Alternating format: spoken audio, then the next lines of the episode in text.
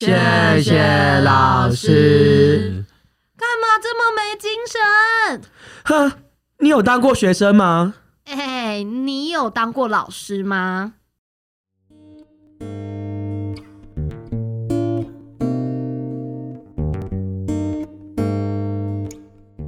你正在收听的是，哎，你有当过老师吗？我是今天的主持人李长。那今天是我们这系列的最后一集，我们也邀请过去几集出现的呃庭轩、祖祖、安姐还有林老师一起来分享他们在这条教育路上一直相信的教育哲学，以及现在又是如何呃在现在的领域持续实践者。所以今天我们会透过大家的分享，也邀请今天的听众朋友可以一起来思考，你怎么样在你的位置上来回应教育这个议题。好的，我们马上进入正题。那第一个问题。呃，就想呃，就是在两年的偏乡教学后，那我们有些人继续选择在教育现场继续留在呃这样子担任教职努力，所以好奇还持续在教育现场的各位是如何看待现在的自己以及现在的场域，那又是如何去持续回应自己相信的教育哲学？所以第一位，我想邀请安姐来跟大家分享。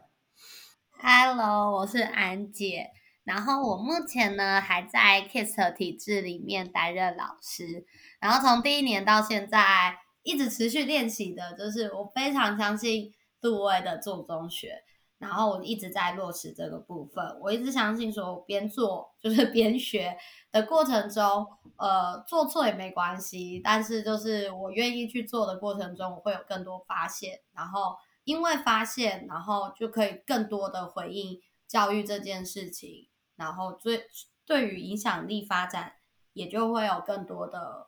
呃贡献。所以呢，呃，到现在的话，虽然我们已经被框了一个 KISS 的体制，所以里面会有一些品格的练习呀、卓越教学架构、老师的一些需要刻意练习的东西，但是我们不是就是傻傻的就把一个东西接过来，我们就去落实它。我们会不断的去讨论说。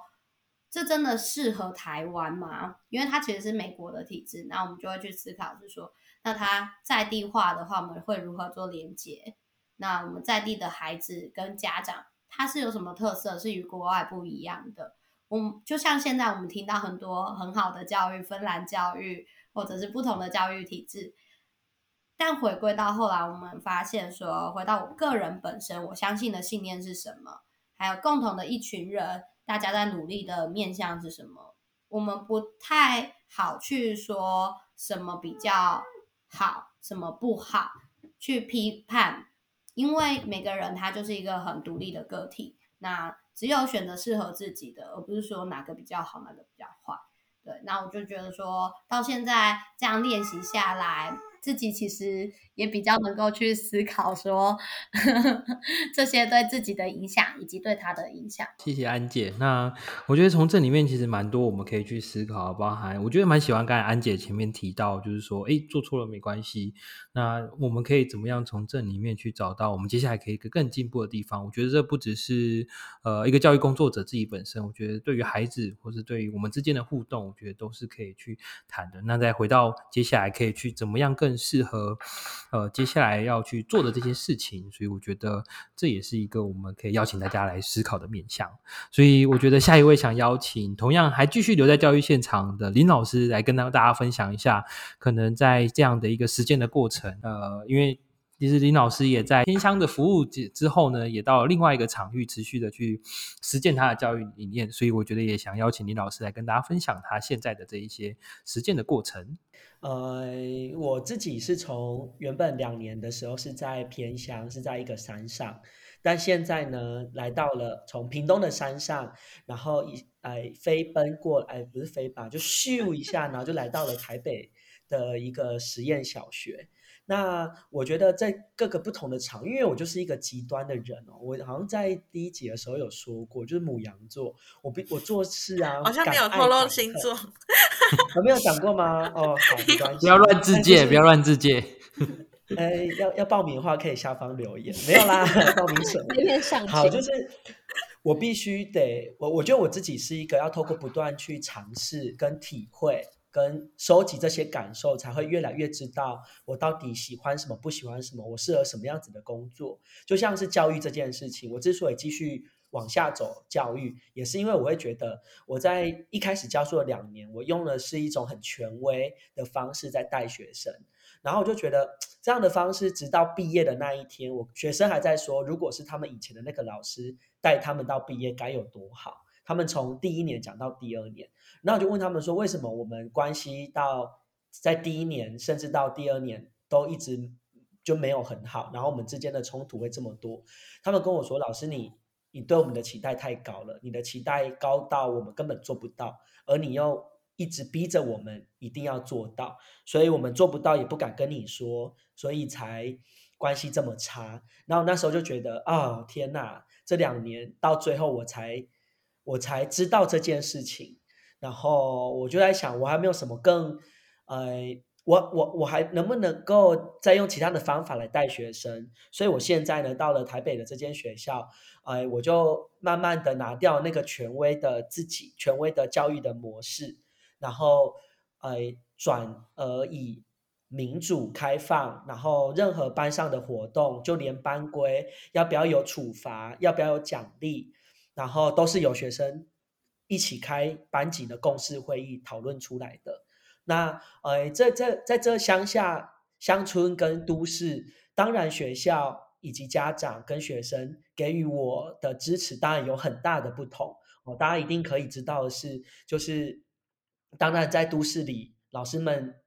呃大就是相较起来，平均年龄比较年轻，而且想法啊也比较。比较开创、比较创意一点，然后可以接受很多不一样的做法。那在乡村当然比较相反，然后，然后家长当然也是在都市的家长很支持，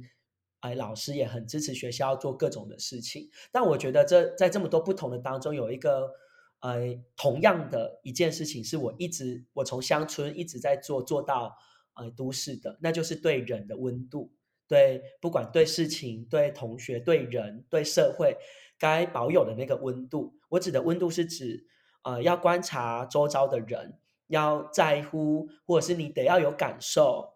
关于周遭你所发生的事情。我觉得这不管在乡村，不管在都市，都都很重要。我一直也在做。呃，举例来说，我现在这间学校在都市嘛。在全校其实十二个班，也算是在台北市的小学校。但我们其实，在路上看到学生，学生不会跟老师问好，然后呃，老师其实也不是认识所有的学生。但我就开始先主动的跟路上那些学生打招呼。那打招到一开始，学生都会觉得说：“哎，老师你很装熟。”或甚至有那种低年级的小朋友，在我走过去之后呢，他们在我的背后 murmur 说：“奇怪，这个大哥哥是谁？”怎么一直在跟我打招呼？我心里雀跃不已。回到我的教室，跟我六年级学生说的这件事，他们马上吐槽我，跟我说：“屁嘞，你哪里来的大哥哥？”然后在我做做做做到现在第二年，你是大姐姐，没有啦。呃，就发现哎，其实学校气氛慢慢变得不一样了。我甚至在全校那个升旗的时候讲过这件事情，请大家跟我打招呼。我们全大家一起来跟路上的人打招呼，可以跟。给给别人一个正向啊、开心啊的一个问候，然后到现在啊，反而是学生会主动跟我打招呼，还有很多那不认识的，走在路上会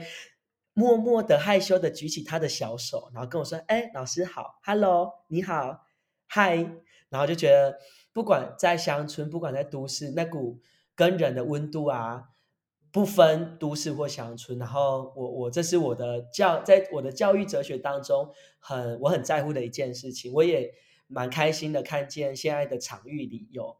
渐渐这个温度在慢慢的发酵当中。我觉得蛮谢谢林老师的，不过我觉得这边有一点想追问嘛，有点职业病，但我觉得蛮好奇，因为你刚才提到从两年你可能。过去在偏乡，可是属于属于比较权威式的嘛。那到这个之后，你到了台北实验的学校，那你有转换的方式，可能较为民主或是开放的方式。那刚才谈到都是现场的画面。那我觉得想邀请，呃，如果可以的话，林老师可以跟大家分享。那回到你身上呢？你觉得这个转变，你自己有没有什么呃看见吗？或者说有没有什么体悟是可以跟大家分享的呢？就是对于这个转变上来说。我的体悟是，当我给学生营造出这个空间之后呢，我自己的内在得也也也得要跟上这个我给学生的空间，因为当他们直接跟我说，呃，当我呃跟我说什么，老师就他们在他们呃他们的发言，呃，应该说你营造这个空间，然后他们很勇敢、很做自己的发言。老实说，你你有时候是接不住的，在全班看着你的当下，你是接不住的。当他跟你说，老师，你现在做这些事情就只是为了做而做的时候。呃，确老实就确实真的是为了做而做。可是你当下，我我当下那一次是我我用的还蛮蛮严肃的的姿态在回应他，告诉他你现在讲这句话很伤人，呃的嗯，然后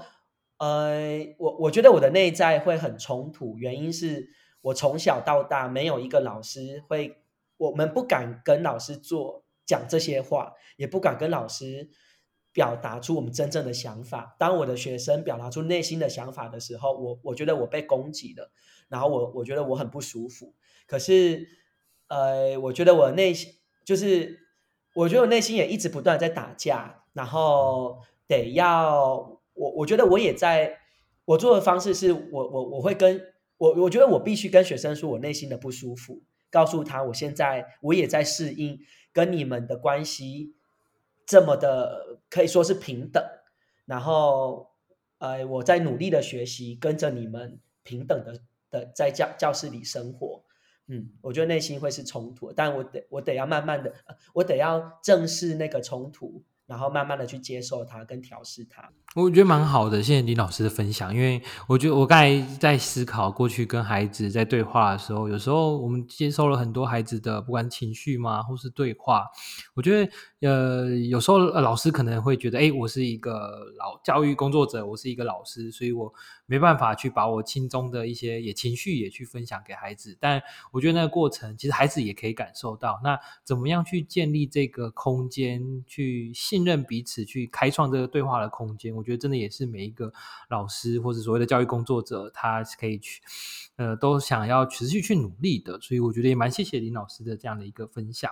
好的，那我觉得我也想同样就邀请，哎，另外一位同样也继续留在教育现场，但他可能是到不同的呃所谓的实验机构来继续实践他教育理念的庭轩来跟大家分享，他他现在又是怎么样去。持续的去朝他的教育理念前进呢？那我们请庭轩。我觉得我蛮认同，刚刚听安姐还有林老师讲，我都觉得很享受，因为有很多很有共鸣的地方。就是，嗯，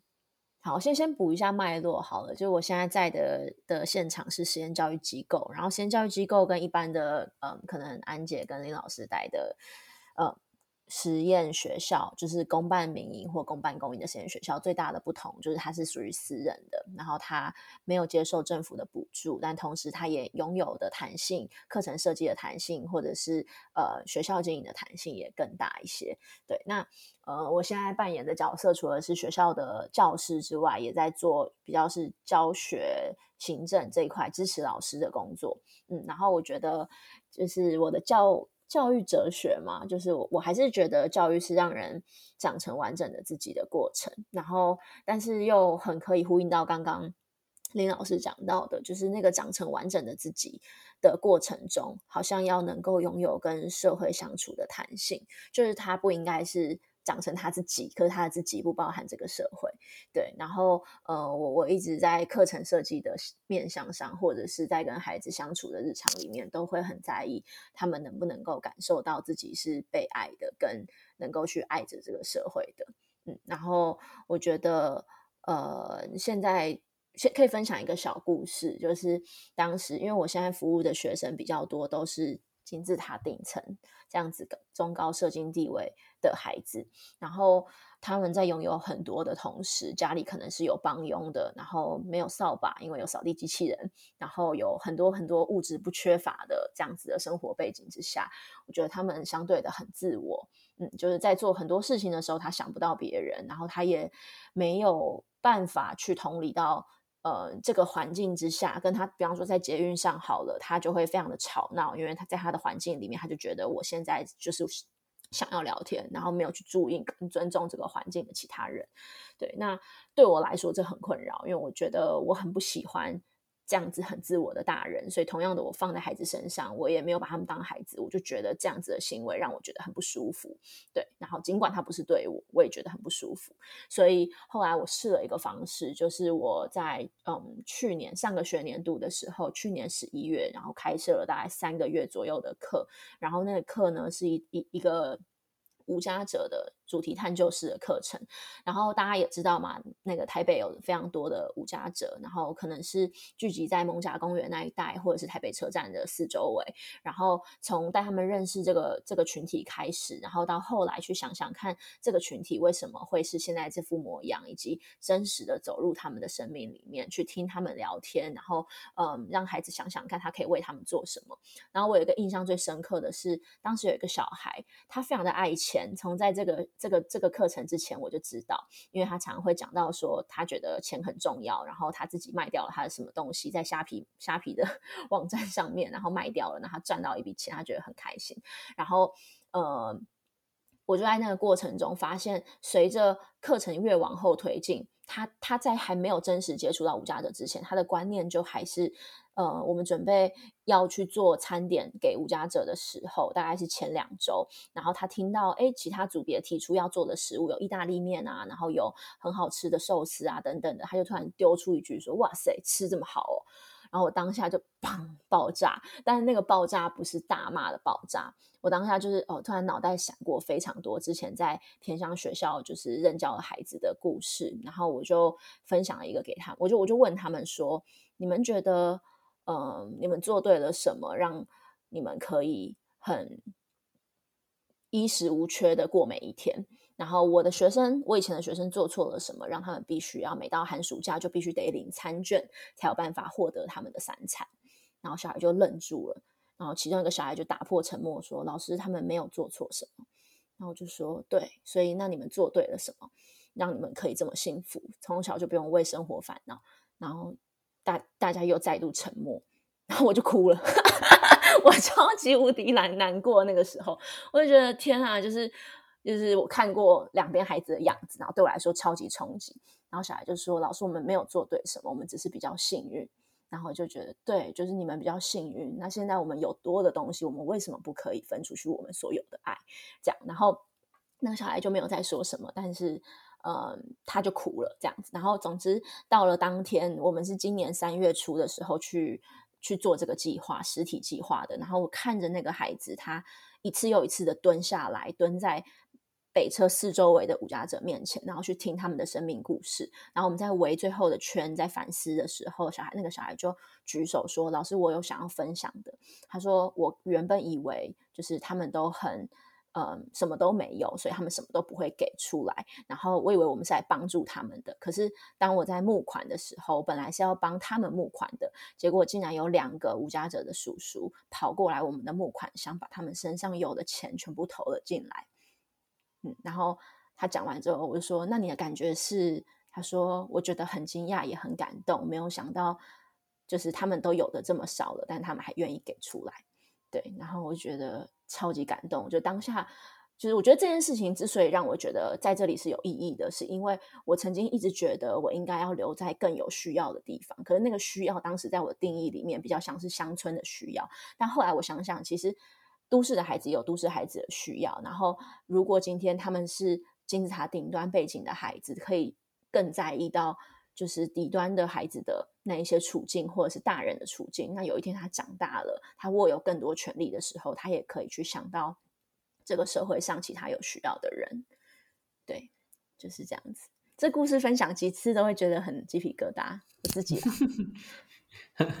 好，谢谢庭轩的分享。那我觉得这也是可能。过去我们所在意，或者说，哎，所谓呃，可能我们有时候大家常会听到所谓教育不平等嘛这件事情。那常常我们在看，哎，之所以会那么有感，我觉得也跟可能最近也在上这些课程，那或是分享这些讲座。那我觉得他我们在谈教育不平等，我们可能看到都是弱势族群，或者说，哎，所谓金字塔底部这一端在谈啊这些，不管是资源不足啊、城乡差距。那我觉得刚才庭轩的故事其实也告诉大家，哎，其实跟在教育不平等的另外一端，其实也是跟这个教育有相关的。所以，如何让这样的东西去呃造成一个诶怎么讲？嗯，就我就我，是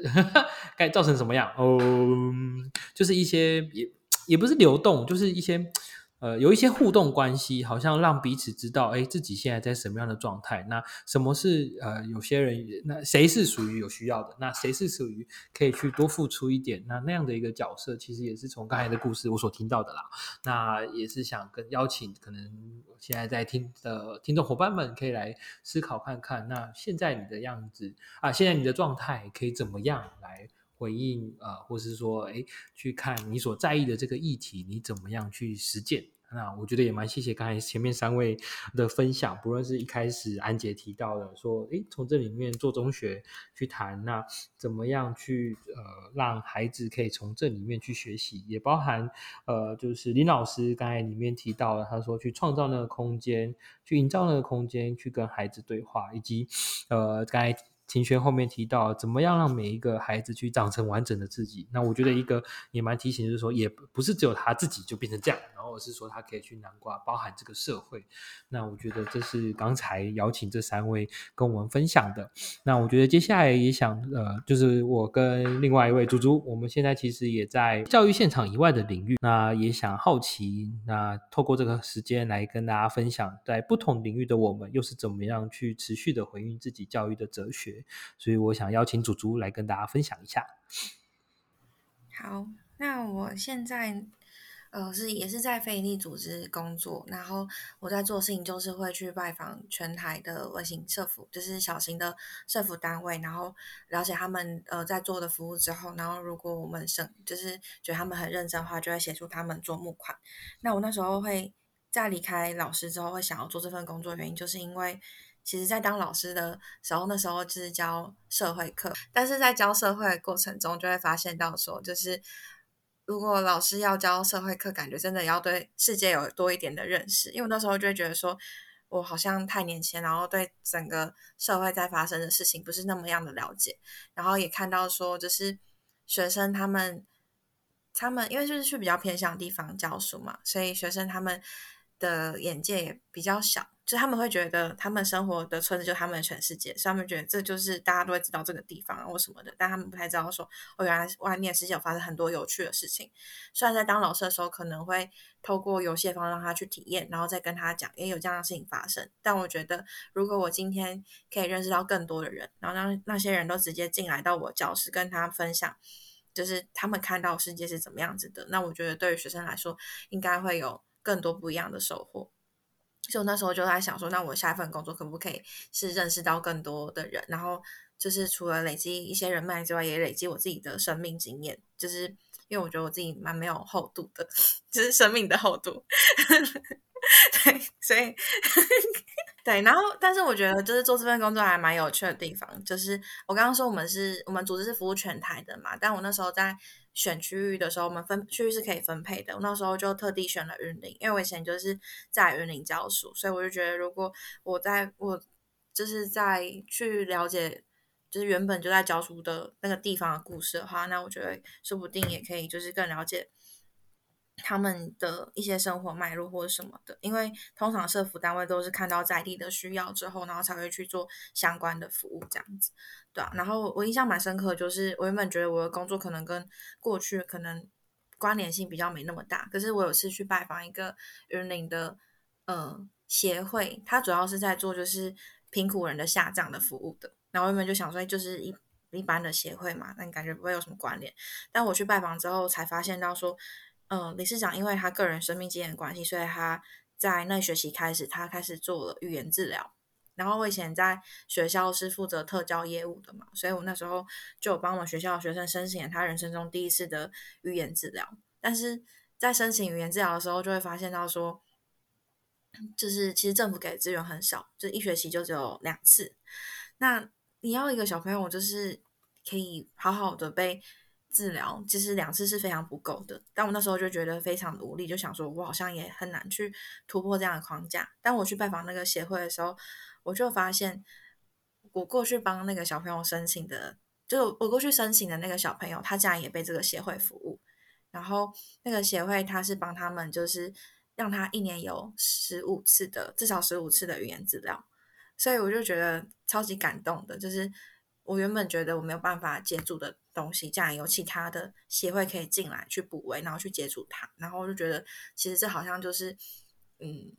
应该是说我会想要看到的嘛，就是教育从来不是一个人的事情，而是很多人一起进来努力。就靠老师一个人觉得是不够，但如果这个社会有不同的角色都进来去帮助这个小朋友的话，那他一定可以好好的长大，对啊。所以我就觉得，哎，这就是我现在在做的事情。其实某部分也是在支持这些想要去接触其他呃，不管是教育或其他社会议题的的感觉哦。嗯，我觉得谢谢祖祖的这个分享，我其实也蛮有感的。那呃，也包含你刚才提到这个故事，其实诶也蛮有缘分。就是说，诶你现在在做的事情，其实呃也回应到可能你之前一直在努力所回应的孩子，那他现在的这一个状况，那你怎么样透过现在的方式来回应？哎，好多回应哦。简单来讲，就是说呢，嗯，我觉得可以透过这样的一个方式来做自己所在意的事情。那怎么样去达到更多的这样一个连接，或者说去呃。可能回应真的自己所相信的，我觉得这也是我们每个人持续努力的。那我觉得刚才主持讲的，其实我也蛮有感的。那其实我现在也跟大家分享，哎，我现在从主持人切换一下啊，就我自己现在也在非利组织里面担任，就是所谓的招募推广。那我的我的工作就是邀请更多的人一起来参与偏向教育。那我觉得会当初会回到招募推广这个。角色，我觉得一方面是在现场，其实相信今天在座各位应该也能感受到，其实这个教育这个议题，相信不是只单靠一个人就有办法影响。就我曾经两年的偏乡的这样的一个现场的经验结束之后，也想过，哎，我要不要继续留在教育现场第三年，甚至第五年、第十年这样？但我想到的事情说，其实一个人你可能触及的有限，所以当初。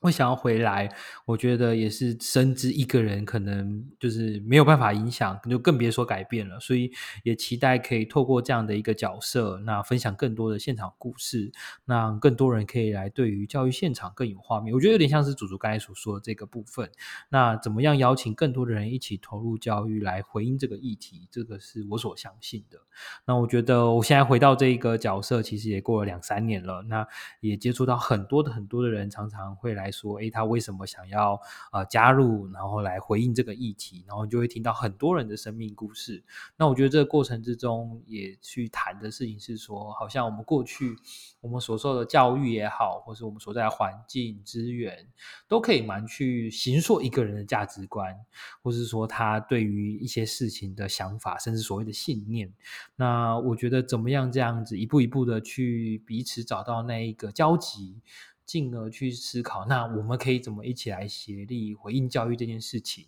那我觉得这个是我所相信，为当人越多的时候，那个力量或者说那个影响的那个程度，我相信会一定会比一个人来的广。所以我觉得这也是想跟大家分享的，想邀请就是大家可以来跟我们的听众朋友来分享嘛，就是说在日常生活中有哪些方法。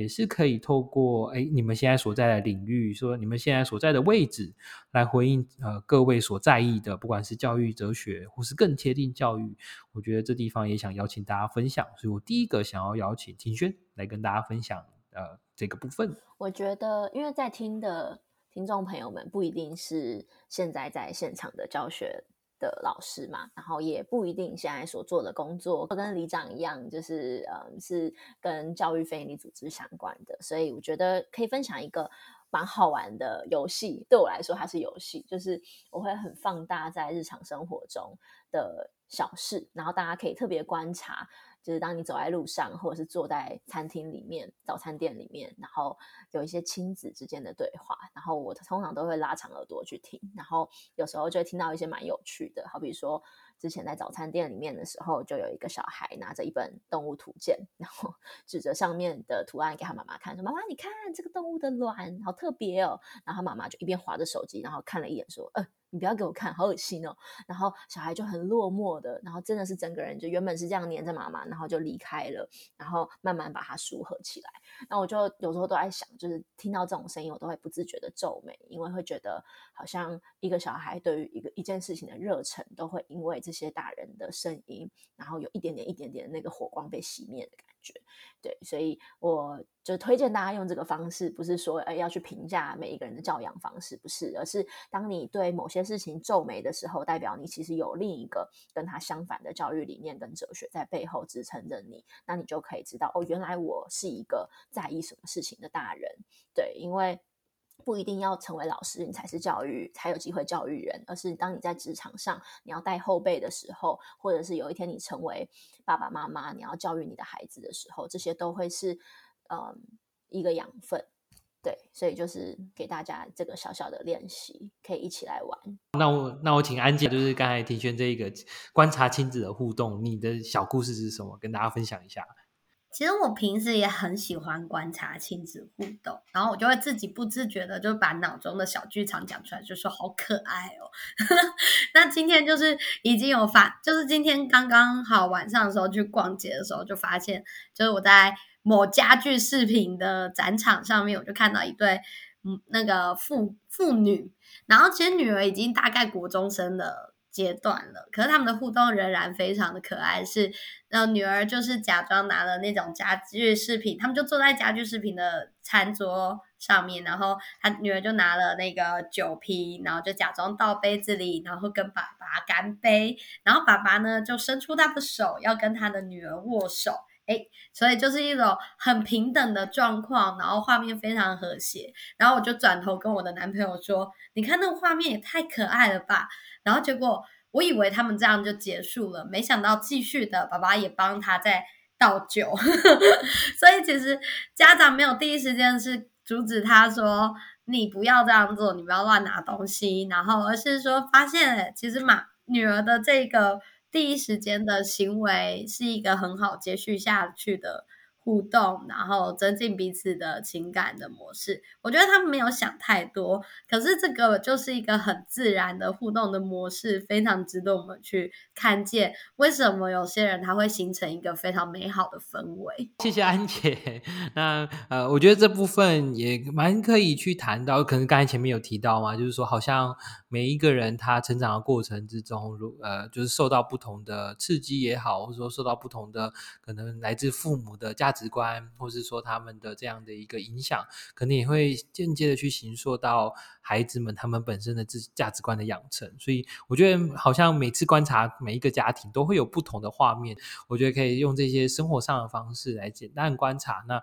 哪些东西是让你觉得哎，好像有一点不一样？那哪些东西就会皱着眉头这样子？那我觉得都可以透过这样的一个方式来。从你们的生活中去实践看看。那我觉得这边刚好安姐也跟大家分享，我也想邀请安姐来跟大家分享看看嘛。就从你的这个生活中，你觉得有哪些方法，也可以邀请大家来回应自己所在意的教育哲学呢？谢谢李长。我们其实我我觉得庭轩刚刚讲的，我觉得也会呼应到这一点。其实我们每个人的日程都会非常的忙碌，所以在忙碌的过程中。我们就缺少发现这件事情。那我在讲的其实也会是呼应到发现，而是我们生活中有很多的应该，你应该怎么想，你应该怎么做，你应该遵守交通规则，你应该什么时间要去扫墓，你应该什么节日要做什么事。但是我觉得我们可以把一些应该拿掉，多一些为什么，你会更加认识自己，然后也会尊重与他人的不同这件事。例如我在现场看到最多的就会是家长的应该，家长就会说：“我以前也是这样子学的啊，他为什么现在就不能这样学？他很草莓，就是他在批判自己的孩子。”那老师也会说：“我们现在有这个新的职能、新的教养模式，家长就是应该要跟着我们这样做。但是真的应该吗？我们往往被我们的这些应该。”套住的时候，我们就很难再去发现说为什么别人会有这些想法，为什么我会有这样的觉察？对，所以这是一个是家长的应该。第二个是我们在日程当中也会是被套住的是，我很忙诶，你应该也很忙吧？所以我们因为觉得都彼此都很忙之下，我们就不会再去勇敢的做某些事。可是像我除了在教育现场之外，我额外的就是觉得说，我应该要去外面，哎，又有应该，而是说我可以去别的场域做某些事情，所以我就带着找了我身旁的，他现在已经不在当老师了，他而是在做基金会的一些工作。他我就说，哎，你要不要跟我一起去眷村的活动？我们就去讲绘本啊，然后让家长看看我们怎么带孩子的。只是原本从两个人的活动，到后来我没办法承接了，但是引发了那一个伙伴的兴趣之后，换下次换他，召集了更多人来做，然后我们开始变成五人小团体。到了下一次的活动，就即将又要变成一个跨跨了不同领域的人的一个大群体来去办，所以我觉得很神奇的是，我们突破了那个我应该也很忙吧，我应该没时间，所的这个状态底下，我发现其实有些时候有些事情你的影响不见得最后都是你自己要承担，而是你的影响是可以。影响到别人的思考，影响到别人的 idea，因为可能你就是一个很会去思考、很会发散点子的人，有些人他就是很会去落实的人，那你的分工就这样形成。最后一个想要跟大家分享的是一个我最近在上儿童哲学的时候的一个发现，就是有一位教授他带着孩子们去思考我们常听见的《论语》，《论语》里面有一个关于正直的思考。有一个村长，他就告诉孔子说：“我们的村里面发生一件事情，就是一个爸爸他去偷了一头羊，他的儿子就去举发他，然后孔子就对他说：这件事情在我们的村子里不会发生，我们那个儿子绝对不会去偷去举发他的爸爸偷了这批羊。然后老师就带着小朋友去思考说。”那你觉得你赞同哪一个是正直的？哎，我们好像都会，这时候大家的彼此的价值观就会出现了。后面研发到后面，有几个孩子，他是低年级的小孩哦，中低年级的孩子，他竟然可以说出，可是我们不知道他前面发生了什么事情啊，说不定原本这个家庭爸爸跟儿子的感情就不好，所以儿子才会做出举发的动作。哎。那是不是很呼应到我刚刚前面举的一些例子？是我们有没有去思考对方认为的应该跟我认为的应该，其实背后是有我们在乎的信念在里面，或者是有过去曾经发生的故事。所以我蛮推荐大家可以把一些应该拿掉，都去思考为什么，或者是看见对方的为什么。嗯，我觉得蛮好的，谢谢，就是安姐带来这样的一个，呃，算是不管用故事吗，或者说这样子的把应该拿掉，就是常常说要把这个框架嘛拿掉的时候，其实可能就会出现更多的可能。那呃，当然出现更有可能，我觉得里面也存在的可能是说，我们可以怎么样去了解到对方的应该，可能他背后的那个为什么。那我也可以透过这样的一个练习，来让大家可以去思考看看，那这个。应该的东西，如果现在不存在了，那又有什么样的不一样的画面？我觉得这是可以邀请大家来思考的。好我？好，那这部分的话，呃，我们其实今天的主题也差不多到这边，所以我觉得也想透过这样的后面的一个时间嘛，就有点像开放，毕竟这也是最后一集了。那我想听听看有没有人呃想要分享一些自己的小故事吗？或者说想针对今天的主题来跟今天的听众来邀请他们来做一些行动呢？哎，我想讲，我那天有一个小朋友，他不是我们班的，然后因为。我们校长会大肆的跟家长们说，我们这边有一个在录 podcast 的老师，然后所以那个小朋友就说，我妈妈问我，叫我问你说，你们 podcast 节目叫什么名称？我觉得蛮好的，是说好像有时候想要爱爱内涵光，但是呢，有些宣传其实可以真正的去做影响力这件事情，其实让我蛮开心的，我也蛮享受在里面，只是。我到现在都还不敢打开我自己的录音档，我不知道你们也是不是？就是听到自己哦，这个我可以 echo 一下安姐，就是好像听到自己的声音会有一种呃，怎么自己的声音在这个时间或者是这样子出现，就觉得呃，好，快点快点跳过这一段好不好 之类的这样的一个部分。但我也觉得蛮同意刚才安安姐所说的，就是说怎么样可以让更多人知道。那我我相信今天大家聚在这边，其实也都有各自想要传达，或者说诶想要去让更多人听见。的，不管是我们对于教育的想法，或者说我们要去回应的议题，所以我觉得这部分也谢谢安姐的分享。但是我真的觉得能够传达自己的诉求，让我觉得很幸福。就是应该不是诉求，就是我很想传抗争哦，对，不合做运动，我觉得很幸福，因为像我后来我谈的这些东西，我现在开始今年读研究所在职专班，然后开始找到说，原来我读小学教育也会有人很在意幼小衔接，或者是说亲子教养的事情的时候。我就可以再推坑他去听这几集节目，没有啦，不是这么，而是说能够找到共同有理念的人，我我就会引发更多想象，是或许未来我们的 podcast 如果能够继续坚持做下去的话，嗯，我们其实生活中还是有很多练习，说不定未来我们的节目会推翻我们前面所讲的事情，也说不定，因为就是真的还有很多我们要学习的地方，然后我们也会越来越成熟。看到的事物的角度也会越来越不同。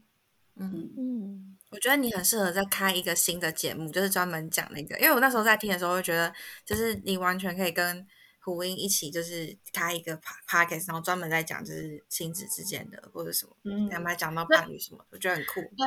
所以我刚刚讲的那个眷村活动，就是一开始我只有邀胡英，我带着小朋友一起去刮画，然后想要让家长看到说我们的语言跟如何带孩子，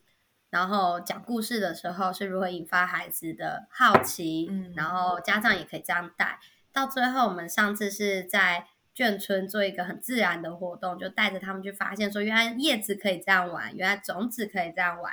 那也把家长跟孩子分流，家长就会说，原来我的孩子可以做到这样，那又不用花太多的钱。因为很多现在很多家长就会认为说，我一定要好像花大笔的钱才可以，我家就是没有那么多的金钱啊，那我怎么可以给孩子好的教育？其实不是的，因为教育就是生活，生活中很多处处都存在的教育这件事。嗯，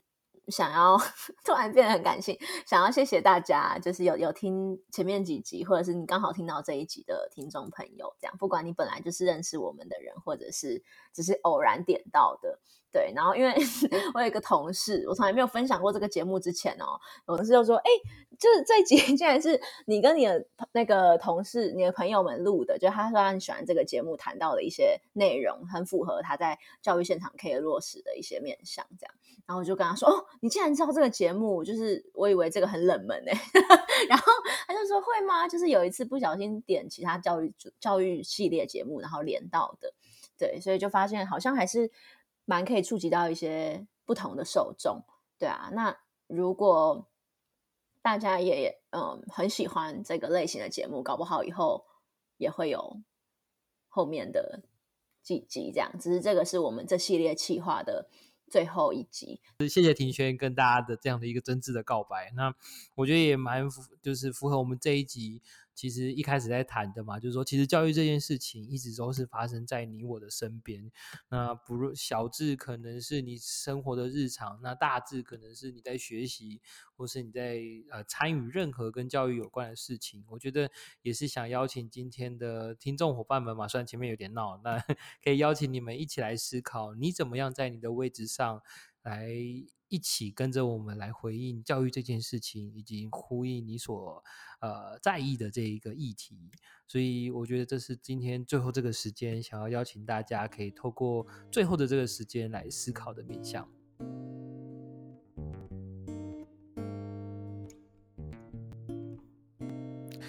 好的，就是凡是说就是一些严肃的事情，总是要让大家停顿三秒。不过我们时间有限，所以最后想跟大家说，就是听完今天的内容，所以回到日常生活中，你也可以成为自己或是他人的老师。所以我们上课喽！那我就邀请大家来跟大家说声拜拜拜拜。拜拜，各位，拜拜拜拜。